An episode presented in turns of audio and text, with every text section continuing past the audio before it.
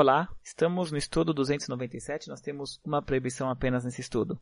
Então, ainda estamos tratando do empréstimo e já venceu a dívida. Então está tratando que o, o, empréstimo já foi feito o, e agora já chegou o prazo de pagar o, e o devedor está devendo dinheiro para o credor. O credor não pode ir e tirar à força um objeto é, do, do devedor para sanar a dívida. Então ele está lá, ele quer pegar, o, devedor não está pagando dinheiro, então ele vai e quer pegar um, um, objeto que pertence ao devedor.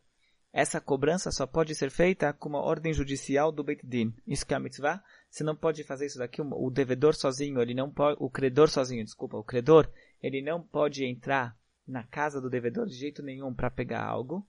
E não só isso, até mesmo o mensageiro do Beit Din não pode entrar na casa do devedor ele deve ir lá, cobrar e pedir, e o devedor deve trazer algo para fora, deve trazer um objeto para fora, é, e não o contrário. Não se pode entrar na casa dele e tirar à força um objeto dele.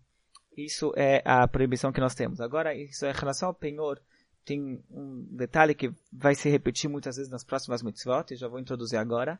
Isso tudo é quando o empréstimo já foi feito, o dinheiro já o, o, o credor deu o dinheiro, já cedeu o dinheiro para o para o devedor, ele emprestou o dinheiro e agora está no momento da cobrança.